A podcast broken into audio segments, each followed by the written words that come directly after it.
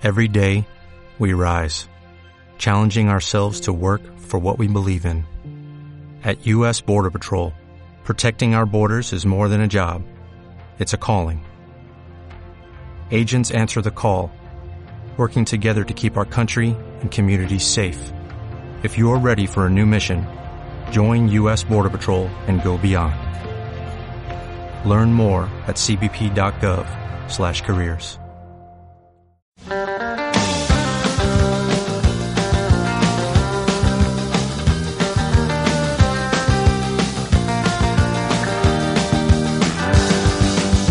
acuerdas? Deberiana, sí, todos los viernes en Radio Pin.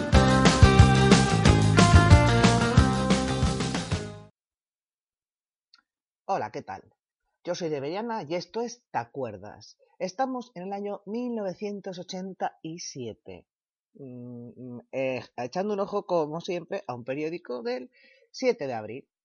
Y el 7 de abril pasaban cosas, pues, mm, muy curiosas. Por ejemplo, eh, el 7 de abril se vendieron los girasoles de Bangkok. Y los girasoles de Bangkok se vendieron por la cifra de da da da da da da. Voy a leerlo directamente del periódico. 5.000 millones de pesetas. O sea, 22 millones y medio de libras. Eh, bueno, bueno. 24.000, a ver. 24.750 libras, algo más de 5.000 millones de pesetas. La obra salió a la puja en 10 millones. El cierre de esta edición, pa. Yo creo que fue de las primeras veces que un cuadro se vendió por tanto dinero. Los girasoles de Vicent Van Gogh. Que fijaros, bueno, ya sabemos todos la historia, que el pobre Van Gogh al final murió súper pobre, que es que dices tú, qué paradojas de la vida. Y estas cosas son las que dices tú. No sé, sí, vale. Y después de muerto, ¿para qué? Pues así es. El año 1987, vamos a ponernos más happy, fue un año súper, eh, pero vamos, impresionante a la hora musical. ¿Por qué? Pues porque hubo artistazas en el año 1987 que sacaron sus mejores éxitos. Bueno, sus mejores, mm, muy buenos y muy buenos artistas. Y fue un año muy interesante musicalmente hablando. ¿Qué se llevaba en esa época? Pues el Chunti Pichunti, Discoteca Milu. Vamos a empezar, por ejemplo, ¿con quién? Pues con uno de los ídolos idolazos que nos dejó Michael Jackson. Eh, sacó su disco Bad. Who's Bad? Vamos a ver quién es Bad.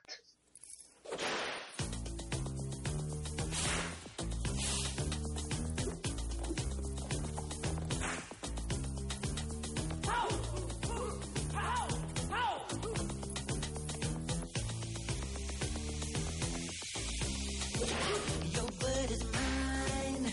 Won't stay right. Just show your.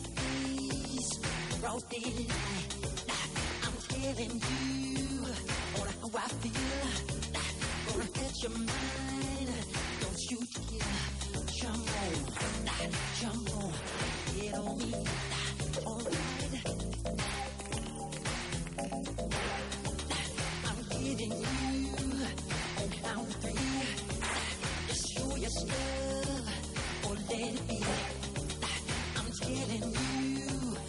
Just watch your mouth. I know your game, what you're about.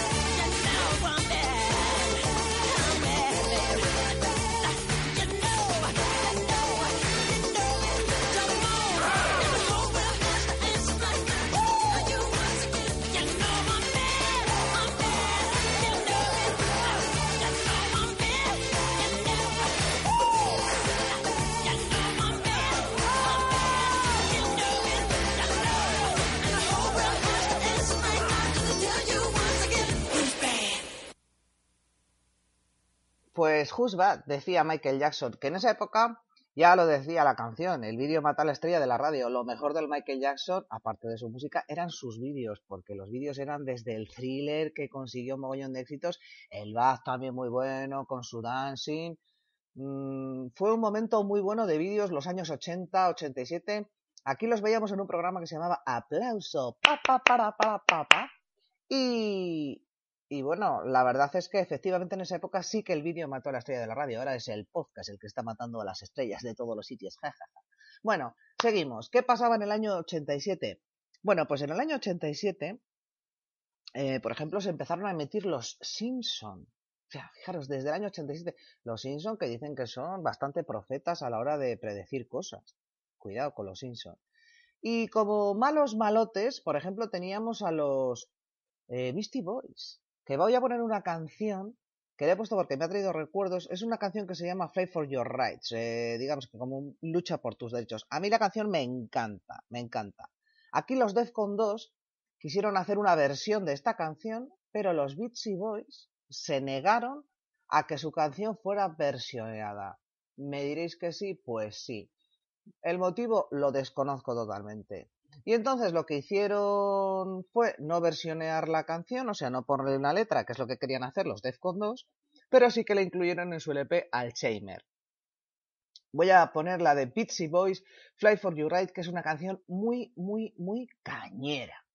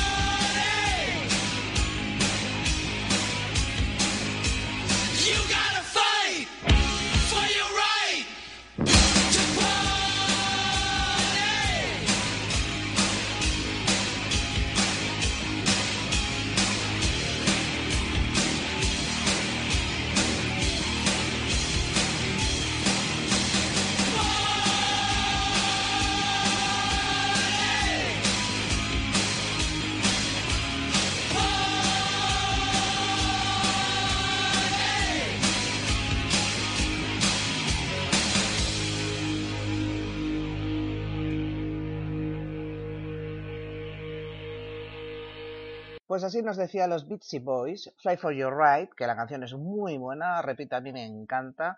Y mientras andaba por ahí la Thatcher en el Reino Unido, pues ya sabéis, mm, si había que luchar por los derechos era porque nos los habían quitado en alguna manera. El mundo estaba bastante mm, revuelto en el año 87, pero nosotros nos dedicábamos a la música y a las artes floridas, que era lo que pasaba en esa época. Eh, vamos a cambiar un poquito el tono musical y vamos a poner a un Beatle. Un Beatle. En el año 87 un Beatle. Sí, sí, sí, sí, un Beatle. George Harrison. Ya sabéis que George Harrison al final se fue a su bola. Bueno, por supuesto los Beatles se desmantelaron. A Lennon se lo cargaron. eh, el Paul sigue haciendo cosas, no sabemos exactamente. Empezó con la mujer, con la Linda McCartney. No le tengo muy seguido porque a mí personalmente el Paul no me gusta mucho. Ringo me imagino que también seguiría con el tema de la música, pero el George eh, ya se metió muy en serio porque el George era guitarrista, al final hizo Pandy con el con el, el guitarrista este muy bueno, muy bueno de la muerte, que es el Eric Clapton, que el Eric Clapton le levantó la novia al George Harrison. La novia, por cierto, se llamaba Cocaine. No, la novia la dedicó una canción, el, el, el Eric Clapton cuando se la levantó al George Harrison, que maldita la gracia, encima se hizo una canción súper, súper popular. Pero bueno, ahí lo dejamos. Mm, lo que os decía, vamos a poner un temazo del George Harrison. El George Harrison, que ya estaba en el 87 como muy, había sido hippie, había sido hindú, había sido budista, había sido de todo ya. Y estaba un poco a vuelta de todo, pero lo que realmente todavía seguía siendo era muy buen músico. Y como muy buen músico, pues nos dejó esta canción que todas las canciones que elijo, por supuesto que me gustan, pero unas especiales. O sea, hay unas que me gustan más que otras. Esta concretamente me gusta un montón. Y seguimos con más noticias del año 87. Después de escuchar a George Harrison.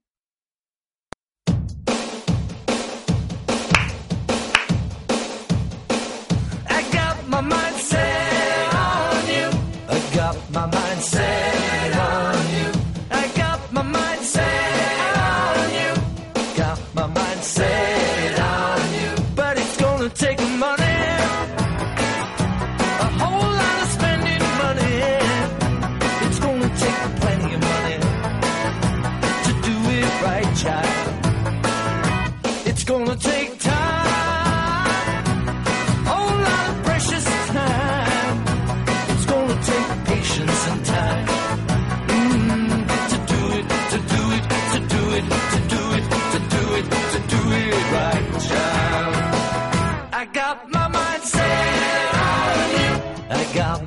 mind set on. I got my mind set on you.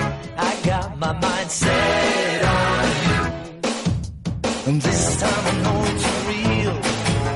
The feeling that I feel. I know if I put my mind to it. I know that I really can do it. I got my mind set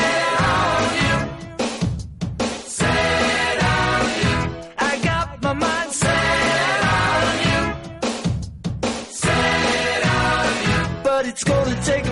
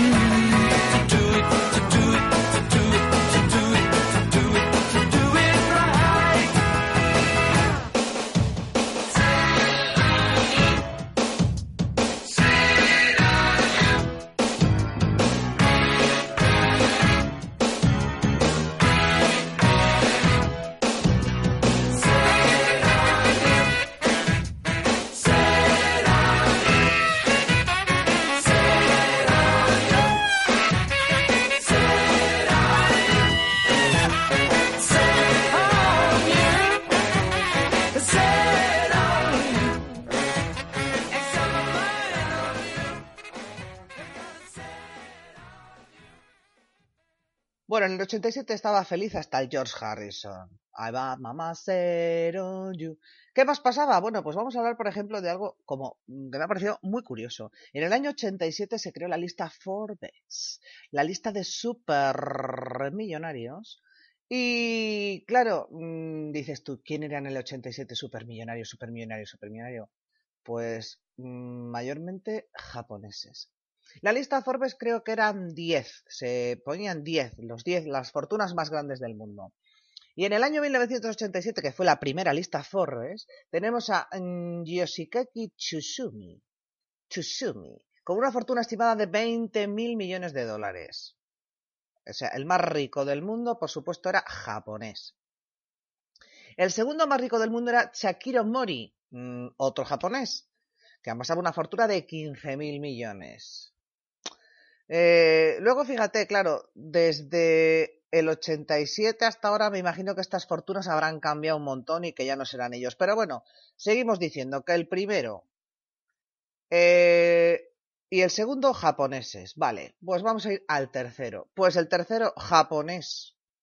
Shigeru Koyabashi y Haukiro Yoshimoto. Bueno, mmm, Japón 1987 se conoce que estaba concentrado todo el dinero. Es que la lista Forbes se tendría que llamar, habría llamado la lista mm, oriental, la lista japonesa, la lista Milo. Vamos a ver. Seguimos con la lista Forbes del año 1987. Hemos dicho ya cuatro y los cuatro japoneses. Bueno, aquí viene un árabe. El número cinco era Salim Ahmed bin Mahfouz, cambista profesional y creador del mayor banco de Arabia. Bueno, normal, un arabasco. Vale, perfectamente. El número 5. En el número 6 tenemos a Hans y Kaz Rausin. Estos son... Eh, ¿De dónde son estos? Pim pam, pim pam. Son los suecos, suecos. Eh, dueños de la multinacional Tetra Pak. Nos suena a todos, ¿no? Leche, vino, bueno, cualquier envase de Tetra Pak Hans y Hans Rausin, les debemos a ellos. Y ahí lo tenéis, que estaban en el número 6. En el número 7, los hermanos, otros hermanos, llaman los hermanos Reichman. Luego dicen que las empresas familiares no funcionan, si es que hay que ser emprendedor. Los hermanos Reichman, propietarios de Olympia and York, uno de los mayores promotores inmobiliarios del mundo. Bueno, en el año 87 igual una promotora inmobiliaria sí que tenía un montón de éxito, mm, ahora cada vez menos. Pero bueno, estamos en el séptimo lugar, son yankees y son los hermanos Reichman, propietarios de Olympia and York. En el octavo escalón, bueno, volvemos a Japón. Y era Yokashiro Iwasaki, con una fortuna de 5.600 millones. Mm, bien, ¿no? Bien, este es el número 8. En el número 9 volvemos a mm, United States y tenemos a Kenneth Roy Thompson, propietario de la Thompson Corporation, hoy del grupo Thomson Reuters. En aquel momento, papá, 5.400 millones de dólares. La Thomson Corporation. Cuidado. Y en el número 10, volvemos a Japón. Keizo Saji. Keizo Saji creo que fue un eh, productor de whisky japonés. Japonés, que creo que sale en la película Lost in Translation. Pero esto lo estoy haciendo un poquito así de oíditas, así que no confirmo, como nunca confirmo nada en Te Acuerdas. La lista Forbes, año 1987, primera lista Forbes. Ricos, los más ricos del mundo, Japón. Ya habéis visto que se llevaban los, vamos, the first.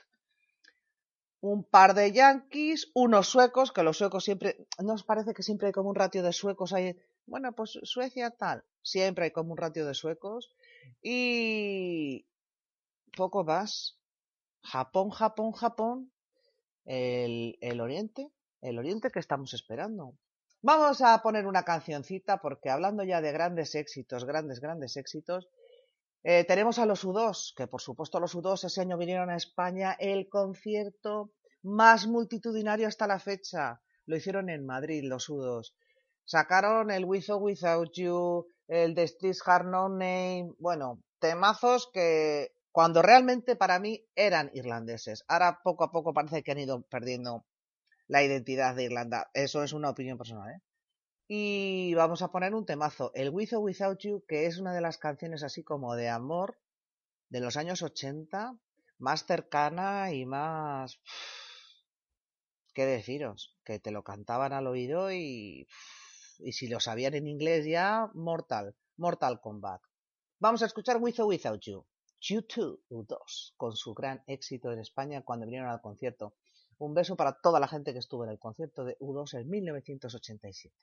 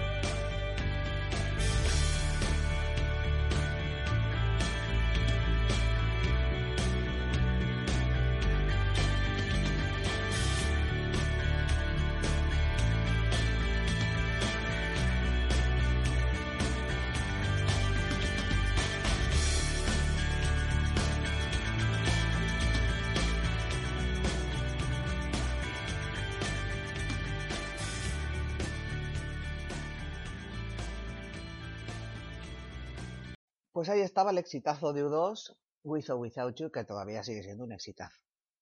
¿Qué más cosas en el 87? Bueno, en el 87 estuvo el, lunes negro. El Dow Jones se hundió un 23%. ¡Oh, la bolsa de Nueva York! Controla este mogollón. Y bueno, fue algo muy serio. Aquí en Reynosa también se preparó parda, se preparó parda porque hubo un problema con una fábrica, la Guardia Civil entró en la calle, la situación se hizo, bueno, se hizo como un estado de sitio en Reynosa, en un pueblo de aquí de Cantabria, en el año 87 fue. Muy llamativo. Ya os digo que hubo una ocupación de la Guardia Civil porque el pueblo se levantó entero por un estallido que hubo en una fábrica. Y vamos a poner un poco de música chorri, que seguro que os suena muchísimo. El Rick Astley es una canción que la voy a dejar solo para que se os pegue, porque es así. Never gonna beat you, never gonna want to lie. Y es un muy bonito recuerdo del año 87. Rick Astley, para que se os pegue la canción. Y ya vamos a cerrar luego con la España más negra.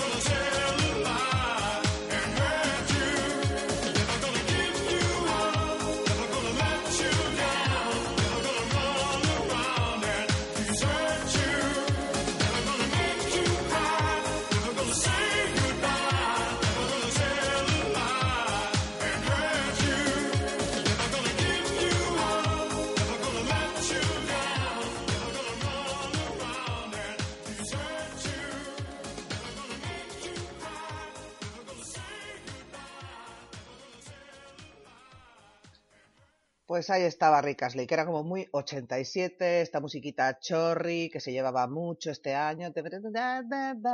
Bueno, un guapete así. cosas que pasaban y ya vamos a la España negra, negra, negra. Cuando todavía no se hablaba de la memoria histórica, eh, un diputado de Alianza Popular se encontró restos humanos junto a un cementerio. Pero vamos, estaba paseando con su perrillo, pum, pum, pum. Era candidato a la alcaldía de Granada y bueno, pues estaba en la, dando una vuelta, siguió al perro, descubrió un espectáculo dantesco. Un osario extramuros en el cementerio de San José, en su cara norte, cientos de cráneos, tibias, huesos, restos humanos, ropa. Se encontraban al aire libre como si los hubieran tirado por encima de la tapia. El candidato aliancista se dirigió a su domicilio y tras coger una cámara fotográfica volvió al lugar del hallazgo. O sea, lo primero que hizo fue sacar fotos. Y mirad que no eran tiempos de móviles, que hubiera sido eso la repanocha. Al mismo tiempo llamó al notario para que levantara acta del descubrimiento. Estos hechos, ¿qué pasó? Pues no se sabe. Al final no sabemos si eran víctimas de la guerra o no se sabe. Pero vamos, que había ahí material. Seguimos en la España negra con el Mataviejas. Bueno, el Mataviejas se llamaba José Antonio Rodríguez Vega. Eh, era cántabro, fijaros, otra vez Cantabria. Eh, hizo.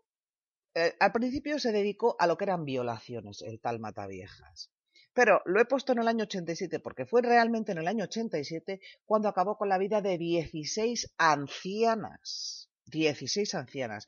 El hombre tenía así como mucha carita de bueno, el tal José Antonio Rodríguez, y llamaba a las casas pues ofreciéndolas a las ancianas. Eh, primero, por supuesto, se informaba que vivían solas, que pinque pun que pan, y las ofrecía pues eh, labores de albañilería, de electricidad. Oye, pues una carita tal, una señora sola que seguro que tenía alguna ñapa para hacer en casa, ¡fu! le abrían, las violaba, atenti, mujeres de 80 y 90 años, ¿eh? Y luego se las cargaba. Por supuesto tenía un problema mental derivado de un problema con la madre, en fin, no lo sé. Pero vamos, el Mataviejas fue súper conocido. Al final al Mataviejas creo que le, le capturaron en 1988, pero ya se había cargado 16 ancianas en el año 87. En el juicio solo se demostraron seis crímenes. Se le condenó a 400 y pico años de prisión y... pero al final no, eso era por supuesto prisión perpetua, pero le debieron matar en la cárcel por un ajuste de cuentas, o sea, porque era un chivato, bueno. La vida del Mataviejas fue como muy, muy sórdida. Yo no sé cómo no han hecho una película, porque vamos, después de Jack el Destripador está nuestro Mataviejas cántabro. 16 ancianas, que se dice pronto. Eh, bueno, pues esto formaba parte de nuestra España negra. Esto más muchas más cosas. Lo que pasa que en el año 87 solo he encontrado así que me llamara la atención lo del Mataviejas, porque hubo atentados, bueno, el tema estaba muy mal en el año 87 en España, pero el Mataviejas me llamó la atención porque lo de las 16 viejas es muy llamativo, ¿no? Aparte de ser 16 asesinatos, que son muchos asesinatos. Ese año también Radio Futura sacó su disco, eh, La canción de Juan Perro, que fue un exitazo total. Y yo he traído la canción de 37 grados para cerrar este Te acuerdas de 1987. Primero, para cerrarlo con algo Spanish y segundo, para cerrarlo con un temazo. 37 grados y Radio Futura. Nos vemos el viernes, que sea, con otro año. Quizá acabado en 7. Adiós, os dejo con Radio Futura 37 grados.